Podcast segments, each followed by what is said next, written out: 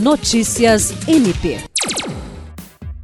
O Ministério Público do Estado do Acre homenageou os pesquisadores Irving Foster Brau e Alejandro Fonseca Duarte, ambos da Universidade Federal do Acre, UFAC, pela decisiva contribuição no projeto da Rede de Monitoramento da Qualidade do Ar, de iniciativa do Centro de Apoio Operacional CAOP do Meio Ambiente, Patrimônio Histórico e Cultural e Habitação e Urbanismo.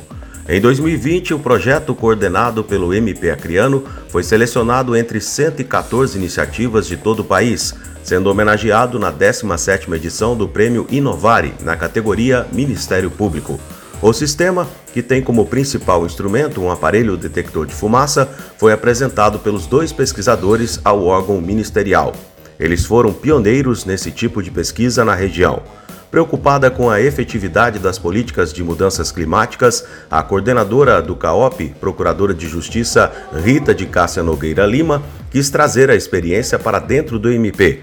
Com a ajuda dos dois pesquisadores, ela conheceu aparelhos fabricados no exterior que detectam com precisão poluentes decorrentes de queimadas e ainda oferecem dados em tempo real, acessíveis a qualquer pessoa. Além disso, principalmente os equipamentos eram de baixo custo.